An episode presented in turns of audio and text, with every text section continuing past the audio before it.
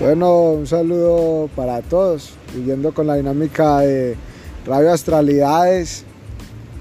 Eh, hoy tenemos unos invitados especiales, es Carlos Cueto y Marc. En primera instancia, eh, que Marc se presente, que hable un poco de él y que piense, cómo se siente.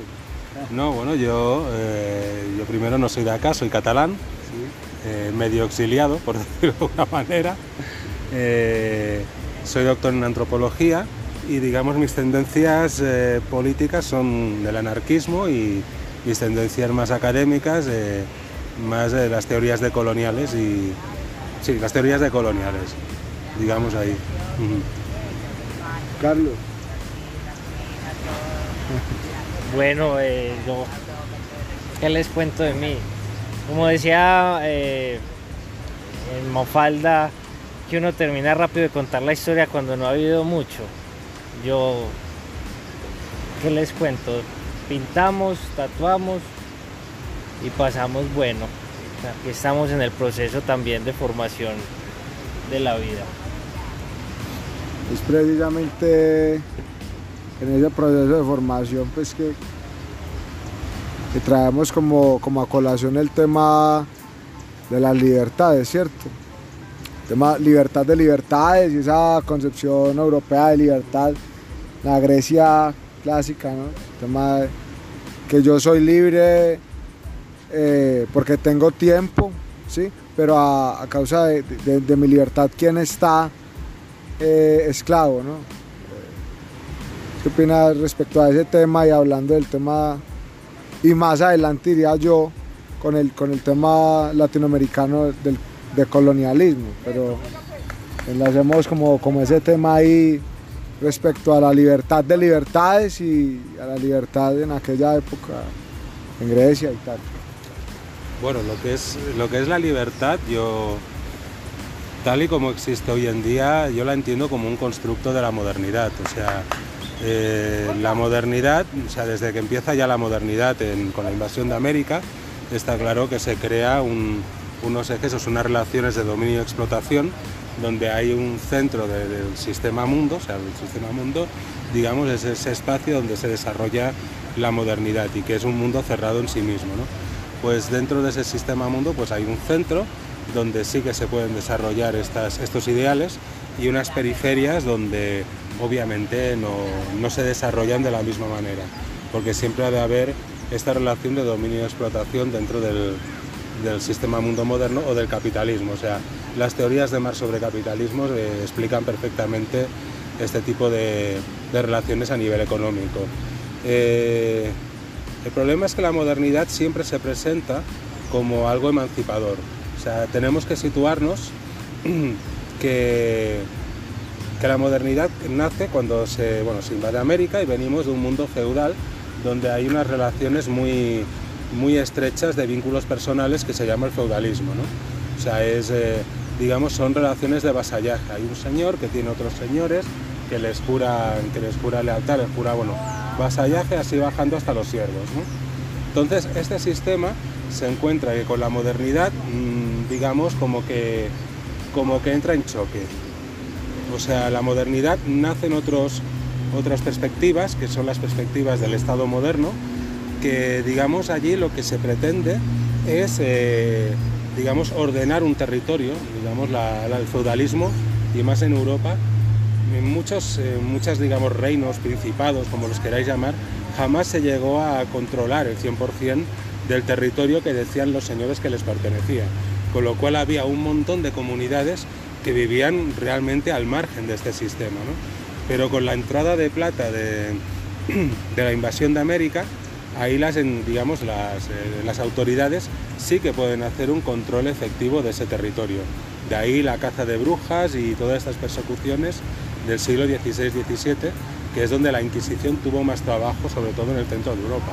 O sea, antes existía la Inquisición, no es que se inventara en ese momento, pero realmente los siglos duros fueron XVI y XVII, que precisamente coincide con la creación del Estado y esa, eh, digamos, esa necesidad de ordenar territorios y personas. Claro, si tú necesitas, digamos, controlar también las personas, o sea, eh, tener mano de obra, o sea, digamos, aquí Marx es muy claro, ¿no? El hombre sirve para producir y la mujer para reproducir la mano de obra. Por eso era tan importante el control de las mujeres, porque, digamos, producen el principal bien del capitalismo, que es la mano de obra.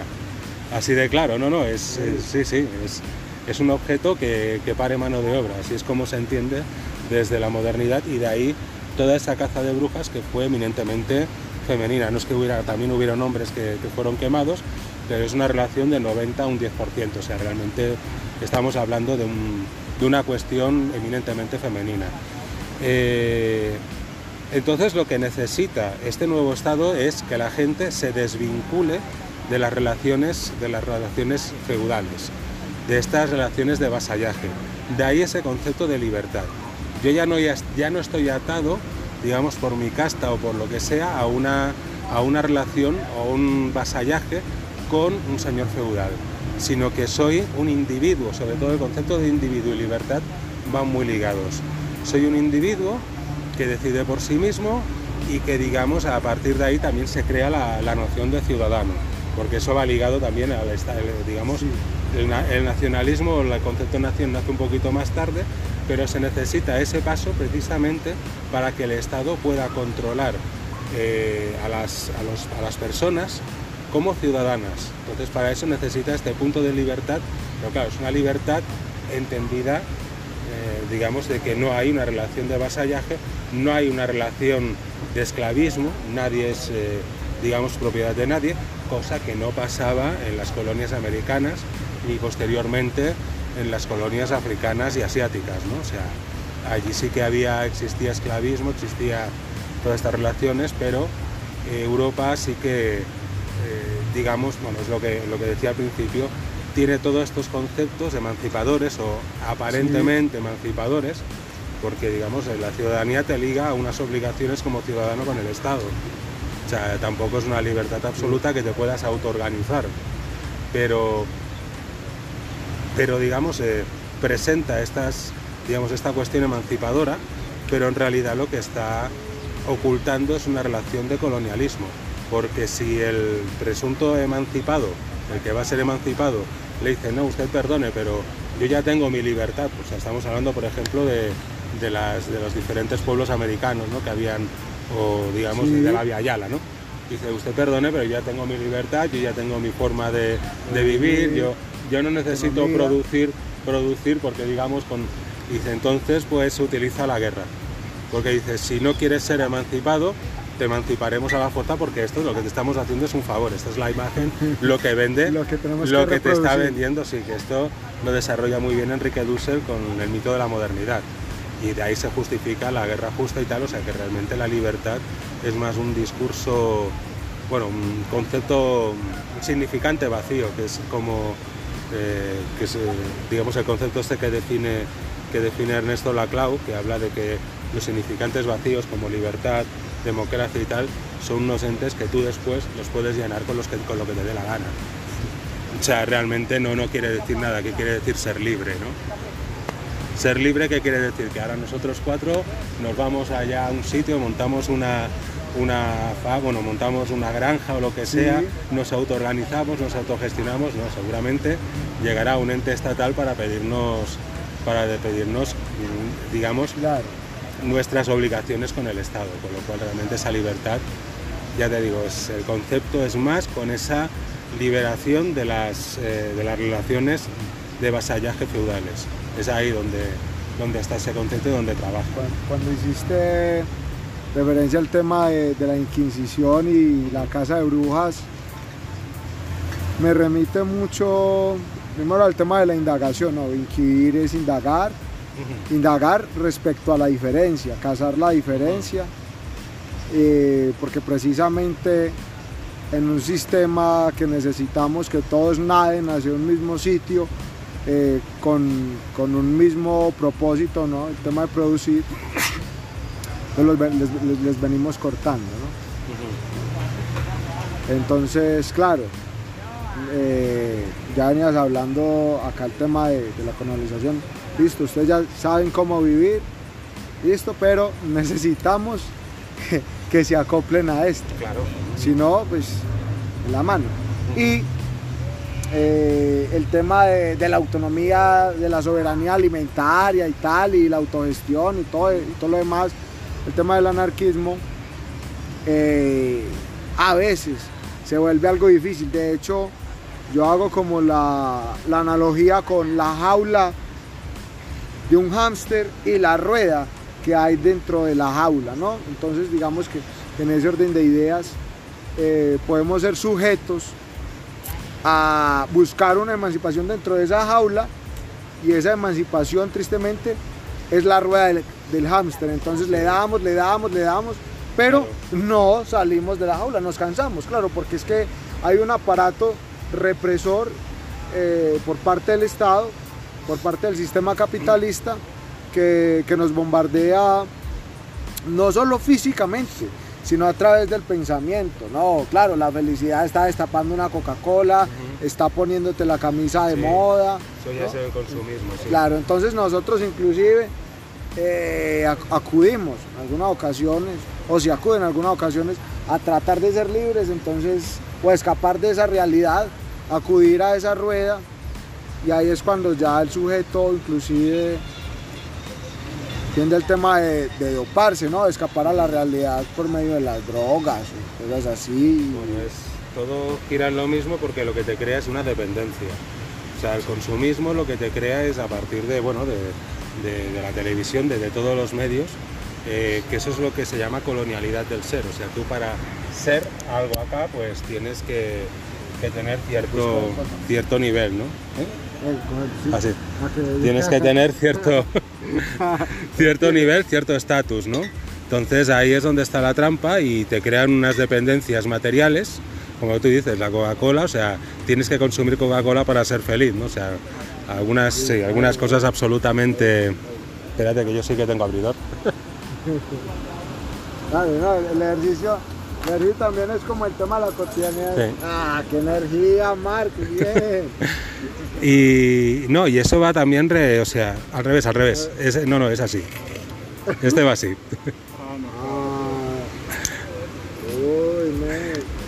Y, no, y, y la cuestión esta de la libertad también va ligada, o sea, porque digamos hasta ahora he hablado de la libertad en un plano más, eh, más político o más de derechos, pero en el plano económico, claro, o sea, la- las relaciones de vasallaje implicaban, implicaban eh, también unas relaciones económicas.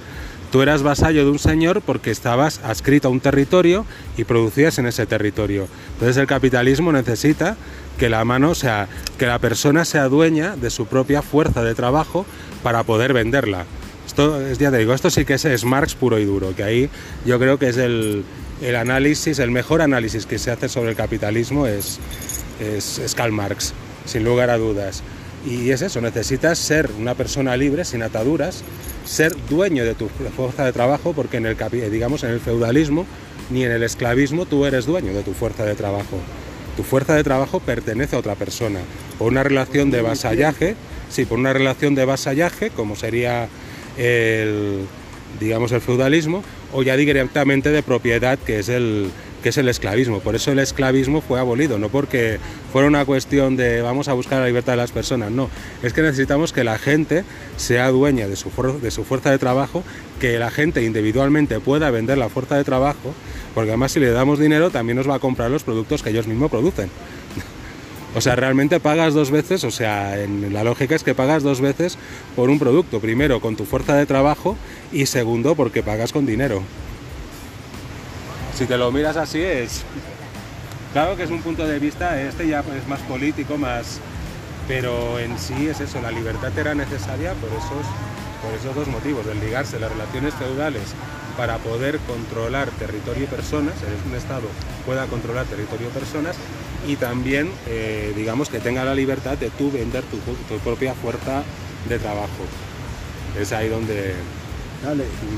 Y, y ahora, el poco tiempo que nos queda libre, bueno, pues, Bueno, es ¿qué decidimos hacer con él? ¿O qué deciden que nosotros hagamos con, con él? él.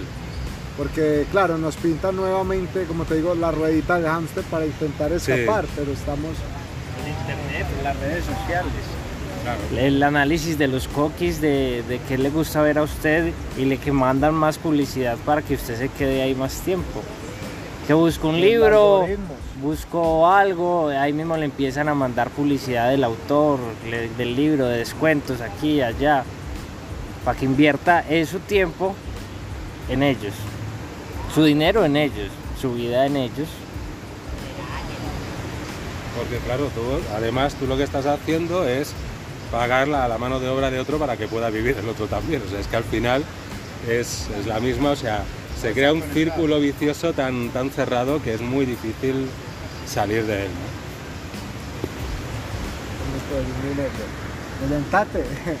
Bueno, eh, fui a comprar unas cervezas, acabé de volver y bueno, entonces aquí ya desde, desde no desde las, desde las epistemes que nosotros construimos o hemos leído, sino, bueno, construir una episteme a partir del idealismo. ¿Cómo se podría liberar al sujeto o al ser de esas ataduras que hoy nos, nos tienen sujetos? ¿Cómo se puede lograr salir de ahí? A trabajar que a partir, pues de la sociedad se vuelva consciente, pero que va más allá de eso. Porque realmente hablan, lo que ustedes postulan es que hablan de un sentido y la, y la sociedad necesita un sentido en sí, porque si no la sociedad no tendría una base, una base sólida. Entonces hoy, hoy en día se crea, pues considero yo, se crea esa base de que listo, necesitamos consumir para vivir. Pero ¿qué otro sentido nosotros vamos a formar para cambiar ese paradigma?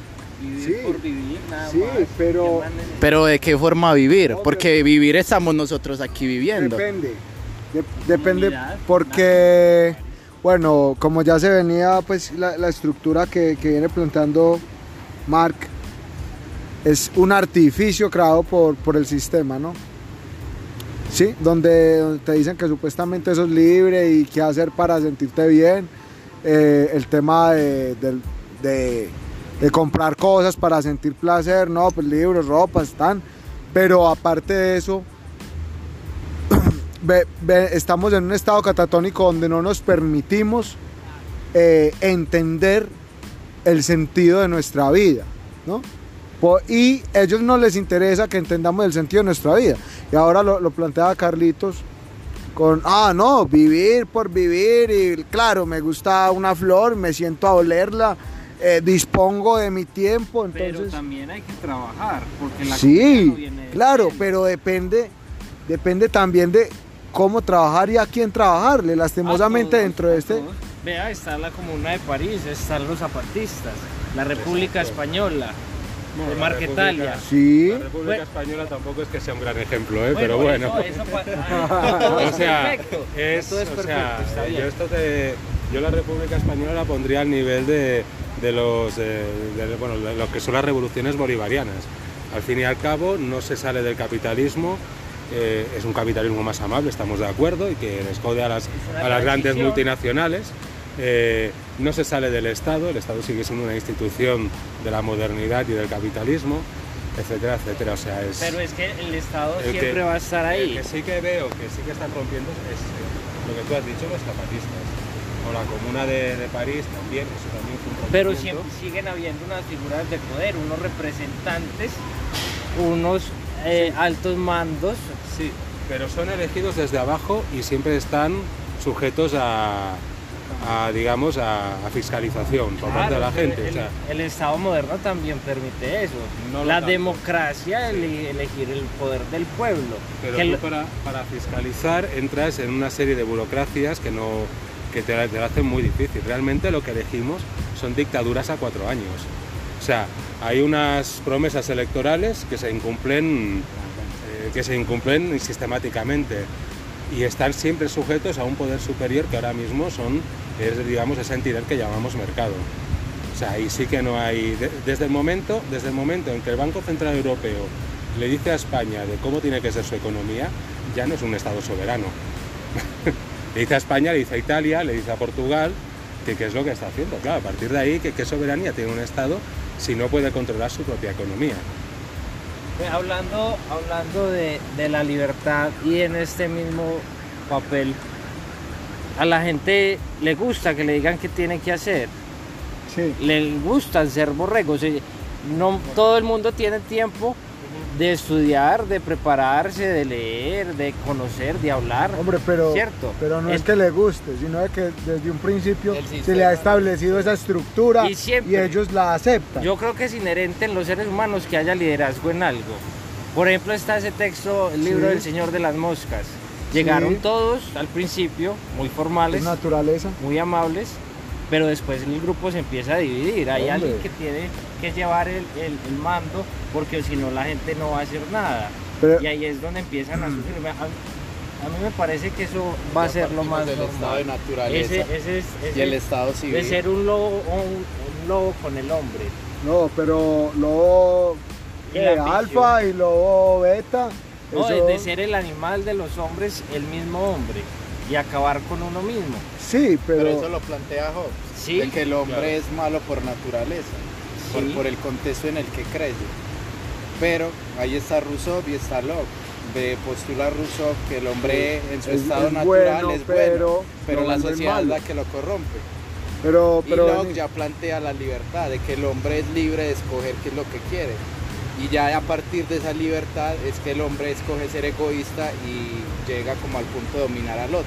La Y ley del más fuerte sobre el y débil. ahí viene este loco de Foucault a decir que, que sobre todo poder va a haber un, una, una contradicción, va a haber una, una rebelión Pero vea, respecto pueden a eso. decir pero- hasta misa. Usted se va para un salón de clase y siempre va a haber un peladito Sí, que, sí, que eh, y eso sobresalga. está natural, eso es Y- y- y natural. con el lenguaje, va a influir sobre los compañeros de alguna u otra manera. Sí, Por ser el más charrito, Y, el más eh, bravo, sí, el más grande, el más pinta, o Mm. lo mismo con las señoritas. Y van a seguirlo. Y no porque tengan. no, eso, hombre, eso va ligado más bien como a la, al zoom politicón, animal político y Eso depende, o sea. Es que, a ver, yo encuentro que todo esto del liderazgo, lo que estamos hablando, no es, no es natural sino sistémico. Esto porque estamos en un sistema que, que ya, digamos, eh, reproduce estas relaciones de poder y tiene que reproducirse a un nivel micro, como decía Michel Foucault precisamente. O sea, estas relaciones de poder se, se reproducen dentro de la familia, en el grupo de amigos, en tal y cual. Esto no quiere decir de que fuera del capitalismo todo el mundo era igualitado, todo el mundo era feliz y todo el mundo vivía, ¿no? O sea, fuera del capitalismo lo que había, porque ya no hay, ya realmente queda muy poco fuera del capitalismo, lo que había era una heterogeneidad. Te podías encontrar grupos humanos muy fuertemente jerarquizados como grupos humanos absolutamente, eh, eh, digamos, mm, ¿cómo te diría?, igualitarios. Eh, grupos humanos donde las mujeres podían ejercer el poder, grupos humanos donde las mujeres eran sometidas. O sea, te encontrabas, o sea, no hay, no puede, no podemos hablar de una historia universal antes del capitalismo, porque realmente no existe. No existe esa historia universal, ¿no? Entonces, ¿qué es, qué es lo que pasa? Por ejemplo, cuando dices que hay líderes, sí, por ejemplo, eh, entre las tribus del norte de, de América, cuando les invadieron los, británicos, o los anglosajones en general, eh, muchas tribus, o sioux y tal, decidieron unirse para combatir, porque era la única manera que tenían de vencer a ese... O sea, hay momentos en el que dicen no puedes seguir con tu vida normal si no tienes que hacer algo diferente. Y uno de los jefes que eligieron fue Jerónimo.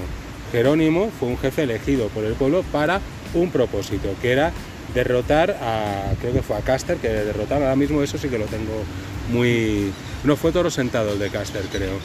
O no me acuerdo ahora mismo, pero sí que Jerónimo lo eligieron para derrotar en un momento dado a, digamos, al ejército norte- norteamericano. Una vez derrotado, Jerónimo quiso seguir adelante. Dijo, no, no, vamos a seguir y tal. Muchos se, se les, se les desunieron, o sea, muchos se les dijeron, no, no, o sea, nosotros te hemos elegido para este propósito. El propósito está cumplido, ya no eres más jefe. O sea, fíjate que tienen ese control, ¿no? Y poco a poco Jerónimo se fue quedando sin gente hasta que quedaron, eh, cuando lo mataron eran cuatro o cinco lo que quedaban. Claro, o sea, el mito de Jerónimo es un mito que es muy fácilmente asumible por la cultura, digamos, o, el universo de la epistemología occidental. Porque es ese individualismo, ese berraquismo, pero dentro de la epistemología de los pueblos americanos, Jerónimo eh, fue, un, fue una anomalía. Precisamente por eso, porque se le dio un poder que después no quiso devolver. Y hay más, Ah, y hay más ejemplos, más ejemplos en, en la historia. Julio César también lo mataron precisamente por eso. O sea, en momentos de crisis el Imperio Romano tenía la figura del dictador, que es una persona eh, que es la que decide, porque necesitamos acción rápida. Pues durante X tiempo, un año, normalmente era un año, pues se elige esta persona. Si sigue la crisis, se le renueva por un año o se le cambia, si vemos que no funciona. ¿no? Eh, Julio César llevaba siete años de dictador. Siete años. De ahí que lo mataran, ¿no? Porque ya vieron que la única manera de matar, de, acabar con eso era realmente bruto, o sea, ese crimen tan bestia realmente fue liberar, o sea, fue, eh, eh, digamos, lo hicieron por, por liberar a Julio César, o sea, liberar la República Romana de Julio César, por salvar la República, Pero- que al final no se consiguió porque vino el imperio. Pero ahí el asunto, claro, está cuando se tiene el poder, el, el pri- el principal fin es mantenerse en el poder. Dentro de la, de la mentalidad occidental sí, pero hay otros sitios que no. Ahí ya sí que puedo decir que depende más de la persona. Jerónimo sí que fue un tipo que, que le gustó el poder y se lo quiso quedar, pero si tenían esas instituciones que antes la habían utilizado para lo que fuera y había funcionado y la persona una vez acabada el trabajo para, que, para el cual estaba destinado a ser jefe, para ser ese dictador puntual, devolvía el poder y ya está, aquí no ha pasado nada. Y volvía pues a lo mismo, si era un campesino pues a labrar los campos o lo que fuese. Sí, qué bonito fuera, pero ya el asunto viene como intereses personales y, y- y claro, ser corruptibles. Entonces, ni siquiera empecemos a hablar de papel moneda, sino de, de esa construcción de, de la tribu y listo. Sí. Todos comemos la misma ración de maíz, ¿no? Cultivamos lo mismo, pero viene uno a plantear, no, claro, yo tengo siete hijos, yo quiero más maíz, ¿no? Y entonces ahí viene como, oh, nada, lo voy a hacer el chueco. Es que el reparto al igual tampoco es tan, tan individual como, como Sí. planteas. Pueden haber otros tipos de reparto. Y puede ser equitativo, más que igual. De todas maneras, el poder, el poder, digamos, cuando ya tienes un- una, institu- una institucionalización, o sea, ya está, ya, ya lo tienes institucionalizado, ya, ya no, no hay otra forma de funcionar. O sea, no, no puede haber un Estado igualitario. Nunca de la vida, es una contradicción, es un oxímoron. Para ser igualitarios hay que destruir el Estado. De ahí. Viene de porque el Estado es, digamos, es, es, es eso, es, un, es una institución de control, de dominio y de ¿Qué le explotación. podríamos llamar eso? Utopía, anarquismo. Bueno, el anarquismo básicamente lo que te dice es destruir el Estado, destruir todas las formas de opresión y después que cada uno se organice como, cada comunidad se organice como, como pueda. O sea, realmente el anarquismo en sí mm, tampoco es, es- es nada, o sea, hablando mal, por ejemplo, los zapatistas, a mí no me gusta decir que los zapatistas son anarquistas, porque digamos, ellos se llaman así, hay que respetar eso. Pero desde luego desde Europa los anarquistas europeos ve- vemos con mucha envidia cómo se organizan ellos, porque esa es la idea que, tenemos. Una vez estás fuera del Estado, claro, la gente tiene que organizarse, eso es, porque digamos es lo que decía el compañero, y vivir, vivir de, de flores, vale, está muy bien, pero hay que trabajar para conseguir el sustento, no hay otra. Y el ser humano ni tenemos garras, ni tenemos dientes afilados, ni somos rápidos, eh, tenemos que vivir en comunidad para poder sobrevivir, o sea, es- no, no hay otra.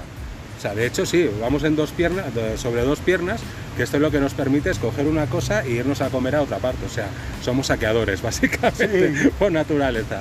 Pero, pero claro, necesitamos, necesitamos organizarnos en, en comunidad, porque si no nos derrotarían. O sea, mm, un lobo contra un hombre no tiene nada que hacer. Un lobo contra 10 hombres está muerto el lobo. Esa es la diferencia. Entonces ahí los tenemos que organizar y lo que dice el anarquismo es que cada uno se autoorganice, consiga su autonomía alimentaria, que eso no quiere decir tener relaciones con otra, con otra gente, pero que no sea una dependencia. Porque ahí está el problema, ¿no? Que si yo me especializo, que es lo que pasa ahora, por ejemplo, en, en el suroeste antioqueño, allí se especializan en, en cultivar café y plátano. Claro, eh, Los monocultivos Claro, el monocultivo es, es una dependencia absoluta, porque tú necesitas eh, proteínas, necesitas hidratos de carbono para vivir, para tener una, una- dieta equilibrada. Si no te desequilibras y, es, y el café no se come, el café no es necesario para la vida. Pero entonces ahí es donde está esa dependencia y es lo que hay que romper. Hay que tener una autonomía alimentaria y después si quieres, como hacen en Chiapas, sí que tienen café para vender, pero no es el 100% del territorio, sino es X parte, X parte, un excedente, un excedente que no interfiere en, la, digamos, en el sustento, en la soberanía alimentaria que tienen. Eh.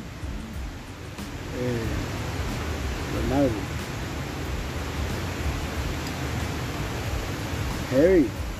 Heavy porque es que cuando hablas de organización, autogestión inclusive, no consideras que ahí puede haber como el que diga, hey, listo, eh, pero vení, vos, vos estás cultivando así, vení, yo te ayudo.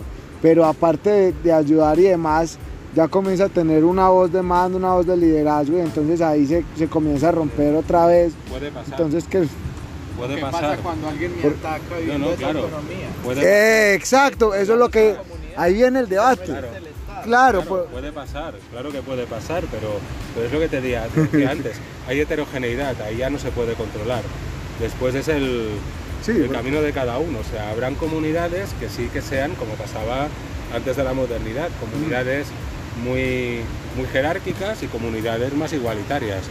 Eso, mm, digamos, por el hecho de, de tener una autogestión y autocontrol, no, eso no, no garantiza no que seas igualitario, obviamente, ¿no? Pero donde seguro que no serás igualitario es dentro de un Estado. ahí seguro que no. Porque- Pero entonces ahí es donde la gente tiene que, que luchar y pues de ahí que, sea la, la autogestión y la autoorganización, obviamente. Si hay un- una persona dentro de un grupo que se reúne con cuatro o cinco, que son los más fuertes, y consiguen implantar un poder militar dentro de la comunidad, obviamente tienen un problema. sí, O sea, que tienen un problema. Se, se Y debería eso- trabajar y la eso ética existía. ut- utilitarista. No útil, sí, también, pero digamos en el sentido de, de buscar esa, esa igualdad o esa, o digamos, o esa ausencia de, de poder, ¿no? Entonces, claro, ahí es donde se quiere evitar también, por ejemplo, los, los zapatistas lo evitan en el sentido de que el EZ, o sea, el ejército, no tiene, mm, o sea, no puede ir a las juntas de buen gobierno. Ellos no toman decisiones políticas. Simplemente es un órgano de, digamos, de, de orden, de mediación y ya, y de defensa, de defensa de lo que viene de fuera. Entonces, por eso no pueden. En otros sitios, seguramente, lo que pasó con las FARC, sí que ellos son además autoridad política. Aquí sí que, sí que estamos delante, o sea, las FARC realmente reproducieron una, unas relaciones de dominio y explotación sobre los, territorios que estaban controlando. Por más que les duela a los farianos, pero es así. Por más que les duela, pero es, es lo que pasó, claro. No hay ninguna, digamos, ninguna receta universal, universal para, para controlar la felicidad. Ahí cada comunidad, y yo entiendo que más el concepto de individuo, el concepto de comunidad, tiene que, que buscárselo y tiene que trabajarlo y tiene que lucharlo continuamente, no hay otra.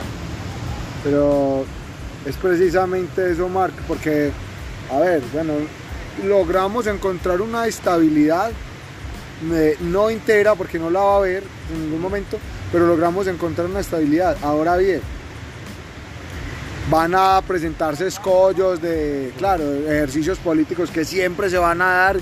Vamos a decir, listo, no, pero es que nosotros somos los más fuertes y, y podemos producir, producir X, Y, entonces vamos a empezar a montarnos encima de los otros. Entonces es esa misma idea de autogestión que quiere decir, listo, no, ya hay otros que están pensando una cosa distinta.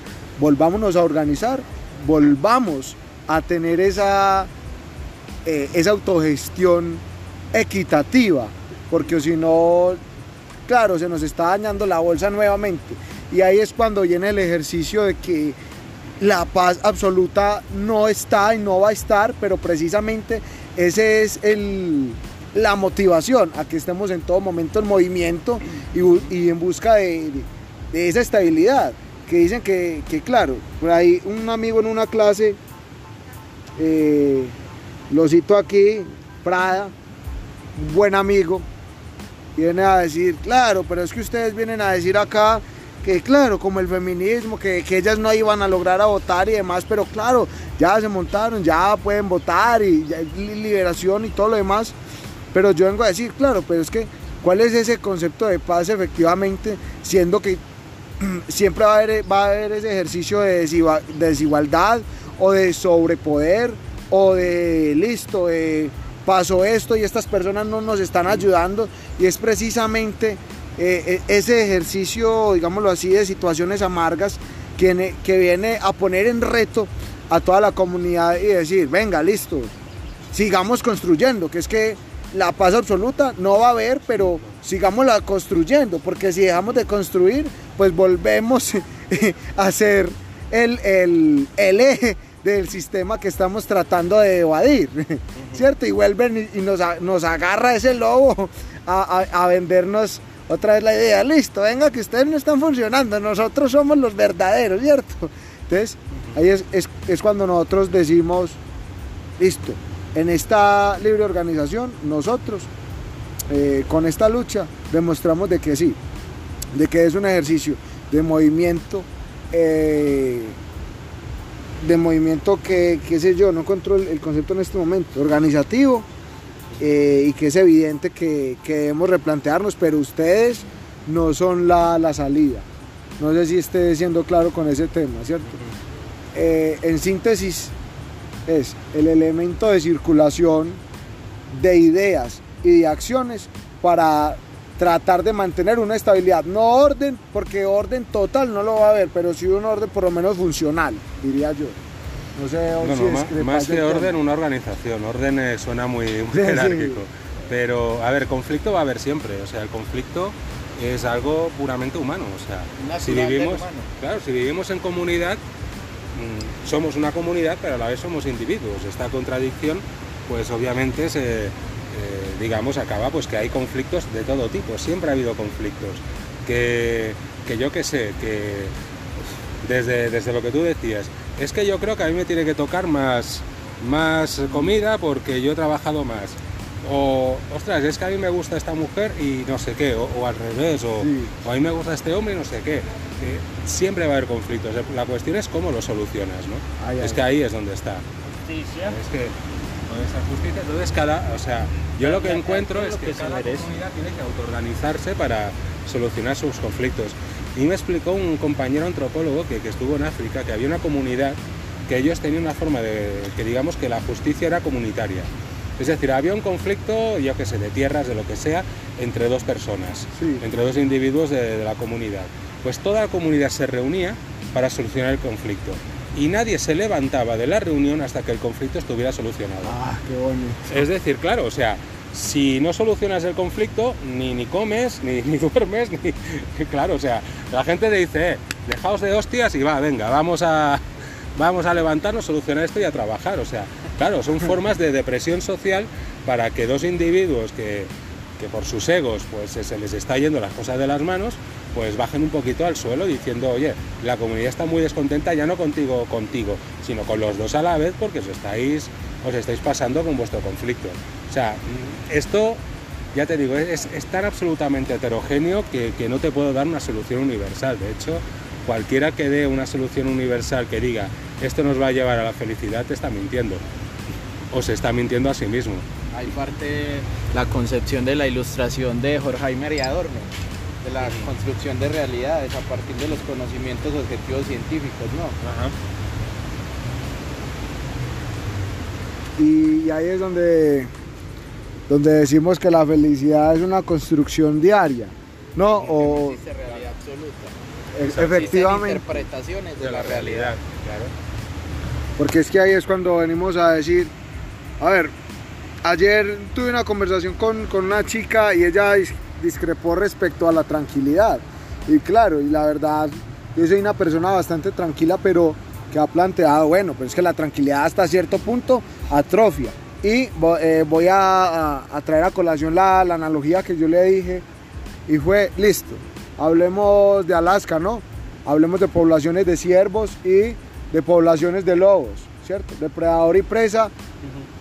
Y a la ausencia de depredador, ¿qué sucede con estas grandes poblaciones de ciervos que ya no se desplazan distancias largas de un punto A a un punto B a comer o a dormir o a beber agua, sino que en ausencia de depredadores, claro, pues ya se quedan en una planicie donde van a consumir eh, solo en una zona, qué sé yo, arbustos, frutos, flores y demás, y van a, a terminar en esa zona, pues volviendo eso nada, un, terreno, un tierrero, y se van a reproducir sobremanera, van a, van a, a terminar, claro, que no hay alimento suficiente para ellos, entonces, venga, claro, eh, vienen especímenes ya con defectos, porque ya como no hay depredadores, pues ya hasta un ciervo cojo puede vivir, ¿cierto? Eh, vienen problemas genéticos, porque ya no los más perfectos pueden sobrevivir, sino todos, ¿sí? Y se, acá, se deteriora el ecosistema. Entonces, si no hay eh, problemas, problemas no, sino peligros que nos hagan despertar, que es un lobo, una manada de lobos que digan, no, venga, es que ustedes tienen que tomar agua, o, en, ustedes toman agua, pero pilas que nos los vamos a comer. entonces ahí es donde se, se atrofia la comunidad, cuando no, ya sí, claro, se quedan en una almohada. Eso les pasó en un parque natural de Estados Unidos, no sé si Yellowstone, que, que, se estaba, que los ciervos estaban acabando, o sea, realmente se estaba acabando el ecosistema. Introdujeron lobos y al cabo de pocos años ya todo estaba verde otra vez. o sea, así. Sí, no, no, introduciendo lobos. Es necesario, los dos polos. No, es que todo forma parte de un sistema. Claro. es que realmente tú has de entender, no, no como una cuestiones individuales de que eh, para mí no son, o sea, los ciervos y los lobos no son elementos que compiten. O sea, porque competir quiere decir tú vas para un mismo objetivo. O sea, yo puedo decir que, o sea, un lobo puede competir con un guepardo, vale, puede ser, pero como están en, sitios absolutamente diferentes, obviamente no. El ciervo lucha por vivir, el lobo también por comer. O sea, son dos cosas diferentes. Y todo forma parte del mismo sistema de vida. O sea, la muerte y la vida forma parte del mismo, del mismo sistema y del mismo entramado. O sea, no puedes separar una cosa de otra. la que lo motiva a uno claro, a continuar. Y a, cambiar, a replantear. Lo que pasa es con el Estado que nos quedamos estancados en la misma cosa. No nos hemos querido mover, pero ya, ya, ya, ya tenemos el lodo atizándonos. La cosa es que nos quedamos sentados en la planicie. Y como, como estamos desclasados y desconcientizados, pues claro, cuando llega una crisis decimos, uy, ¿qué ha pasado? ¿Y ahora qué hacemos? Si yo he hecho todo bien, yo me he comportado pues como un buen ciudadano, como un buen cristiano, un buen judío, un buen musulmán, y mira lo que me está pasando. ¿Qué, qué, qué? Entonces ahí es cuando entran las depresiones más, más que la lucha social. O sea, menos mal que aquí en América Latina, al menos aquí en Colombia, en Chile, en, Bolivia, lo que despierta son otras cosas, pero en Europa tenemos una población absolutamente... Eh, que se mueve. No, que está apoyargada, o sea, eh, decir, aletargada hay movimientos eh, concretos, y, eh, digamos, movimientos en defensa de la vivienda, si hay un desahucio, bueno, desalojo, gente que va a ayudar a que no se desaloje, cosas así muy puntuales, pero ahora mismo en el primer mundo, yo diría Estados Unidos, excepto con algunas excepciones, y en Europa, los dos polos ya no son izquierda y derecha, la clásica, sino que estamos neoliberales o fascistas. Y ahí es donde están, porque incluso las izquierdas institucionales europeas, institucionales europeas, realmente no son de izquierdas, ni son comunistas, ni siquiera socialistas, son socialdemócratas como mucho. Y me refiero a cosas como Podemos, ¿eh? o sea, socialdemócrata muy, muy tirando y siendo muy... Porque esta gente está, digamos, ha acabado con el neoliberalismo, no. ¿Ha acabado con, con los desahucios? No. Sigue habiendo una ley mordaza, sigue habiendo una reforma laboral que permite al empresario explotarte como te dé la gana. Por lo tanto, ¿qué, diferencia hay entre la izquierda y la derecha? Allí. Entonces, lo que sí que hay es una diferencia entre fascismo y neoliberalismo, lo que ha pasado ahora con Trump y Biden en, América del Norte. O sea, el fascismo es un capitalismo más proteccionista, que por eso, digamos, los productores, lo que son las zonas más, más productivas, más del campo, más rurales de Norteamérica, estaban con Trump, porque, digamos, les protegía, pero en cambio las zonas más urbanas, más, porque digamos también todo lo que es la producción material se ha trasladado sobre todo a México, o sea, por eso eso es una de las cosas que tenía Trump cuando llegó, es decir, hay que, hay que recoger, hay que devolver el entramado industrial, ¿no? Pues, ¿qué hacen los otros? Son neoliberales. Es el invéntate a tú mismo, tú eres dueño de ti mismo y si no tienes éxito es tu puto problema. Claro, un tío que, que es un granjero de vacas, que le digan ahora que se tiene que reinventar, que, le estás contando? ¿Qué le estás contando, no? ¿Que reinver qué? no, claro, o sea... Entonces ahí es donde está el problema. Y algo, y no, no estoy defendiendo a Trump, para mí es un puto facha, pero es que el otro tampoco es solución. Y el problema es que las izquierdas lo hemos hecho tan mal, tan mal, tan mal en Europa que, que ya estamos fuera de la ecuación. Absolutamente fuera. Somos "El mismo grupúsculos discurso". sueltos. El mismo discurso, el mismo discurso de siempre. Y no, no somos capaces de dar... Eh, es eso, precisamente. Yo considero que, que más que radicalismos y demás, es en todo momento esa chispa que pellizque a, a esa comunidad. Decir, listo. Oh, más que al político, ¿qué estamos haciendo mal? ¿Qué es lo que está.? ¿Y cómo lo vamos a solucionar? ¿Qué- Pero, pero en serio, ¿qué vamos a hacer? No, no vengas a, decir, listo, esta es la solución y ustedes ap- apelan por esa, por, esa, por esa solución. Listo, eh, la hacemos, pero a la final viene a la misma, porque viene esa misma línea de siempre. O sea, el que propone trae una línea y un abuelo que tampoco le funcionó, pero aspiran de que siempre que sí. Entonces, ahí viene lo que yo venía hablando con, con Carlos hace unos días de la esperanza y la desesperanza. Pues, en la esperanza, claro, tenemos allá una luz debajo de esa cueva, entonces, listo, nos, nos sentamos a dormir porque al otro día tenemos la esperanza de que vamos a poder salir de esa cueva. Pero en la desesperanza, pues madre, es que estamos todos jodidos, ¿qué vamos a hacer? Dale a ver, que ya no tenemos salida. Pero en esa, en esa, por decirlo así, desesperanza, desesperación, valga la redundancia, le hacemos y le hacemos tanto que hasta podemos buscar una salida. Yo considero que eso es eh, lo que le pasa a esas ramificaciones de izquierda en Europa y en Latinoamérica, que siguen, o sea, que es muy bonita la utopía, que sirve para, sirve de un, de un horizonte, como lo dice Galeano, Claro que cada vez que nosotros dos pas- demos dos pasos, ese horizonte se va a alejar dos pasos, pero vamos a llegar más lejos. Pero, pero aparte de eso es listo. Aquí la utopía está montada en otro lugar y decimos, listo, no, no. eh, estamos jodidos, pero dale, dale, dale. Y ese de darle y de darle y de darle, hasta podemos encontrar una salida. Sí, aquí, aquí en América Latina creo que es más posible esa salida que en Europa ahora mismo. ¿eh? Por lo que veo, porque la gente aquí se moviliza más que en Europa, pero más a unos niveles mucho más grandes que no, que no la- las luchas en Europa que son muy puntuales. O sea, yo, yo he estado también en movimientos sociales de este tipo, en, en lo que es la, eh, la lucha esta antidesahucios, Sí. y lo que te encuentras en estas organizaciones es que la, la gente, o sea, va a que les solucionen un problema, eh, digamos, mm, urgente que tienen, que es que se le echan de su casa. que Es un problemón, vamos, es, mm, se quedan sin cobijo, se quedan en la calle. En cuanto tienen solucionado el problema, porque normalmente lo que se hacen son, bueno, firmamos una prórroga de dos años para que se, negocie, que, para que digamos que, que no se líe allí la, que no acaben con muertos y tal. Entonces, pues bueno, que, que se negocian una prórroga de dos años y esa persona no la vuelves a ver hasta el cabo de dos años que vuelva a tener el mismo problema, ya no está en la organización. Hay otros que sí, obviamente, si no la organización dejaría de existir, pero, pero claro, falta esa conciencia en, en Europa que aquí sí que veo que se tiene más.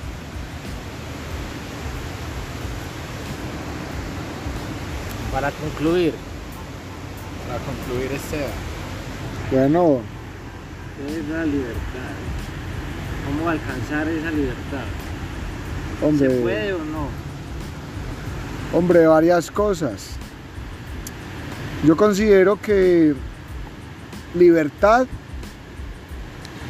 eh, tiene su, su connotación de acuerdo al, al paso del tiempo, a su contexto histórico. Y en este caso, ser libres también es, aparte de hacer lo que nosotros queramos, es estar en un bienestar, ¿cierto? Eh, lo, que se plantea el summa causai, ¿no? De que todos ayudamos, del buen vivir, pero efectivamente el, el, el summa causai, antes de, de ser directamente buen vivir, es bien estar y estar con el otro. Entonces, ¿cómo vamos a hacer para estar bien con el otro? Es una construcción recíproca donde todos debemos trabajar. Yo, yo te doy, tú me das y este me da. Y cuando este no da, pues entonces venga. no es que te vamos a pegar una pela, pero eh, eh, venga, ¿qué, ¿qué, qué, te pasa? ¿Cómo te podemos ayudar para que, no, para que nos ayudes a nosotros y nos podamos ayudar? ¿Cierto? En síntesis, eh, el lenguaje es intersubjetivo y por, y por intersubjetivo es social y, y, en ese orden de ideas es una organización conjunta eh, y más que organización es una construcción conjunta por siempre el bienestar. Nada más que decir responsabilidad propia y con la comunidad, ¿no? Responsable en mi propia forma de vivir para poder vivir en sociedad, ¿sí? Y que la sociedad tenga esa responsabilidad de vivir en sociedad y que ayude al otro a vivir individualmente. Yo creo que es, vuelvo y repito, yo te doy, tú me das, tú me das, yo te doy. O sea, yo soy solo para hacer en comunidad, la comunidad es para que sean y, y sea en, individualmente. Ah, el concepto de Ubuntu queda aquí, soy porque somos. ¿sí? Nadie es sin el otro. Nadie es sin el otro. Usted no eh, sabía hacer 10 cosas al lado, usted no puede hacer zapatos, camisas, nada, comida. Nada. Claro, Yo cocino, listo, vos vas por la leña, ah, listo, vos pescar las zabaletas, listo, ah, bueno, claro, ya, yo tengo candela, vos tenés las ollas, yo ya tengo el pescado, entonces venga, comamos todos juntos.